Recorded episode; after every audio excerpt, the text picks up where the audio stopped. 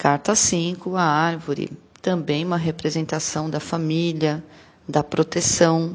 É uma carta que representa saúde, frutos, a proteção da árvore, a proteção, o que, a estabilidade das raízes é o que você precisa para um determinado, é, uma determinada situação em que você pretende um trabalho, se você vai fixar nesse trabalho, sim.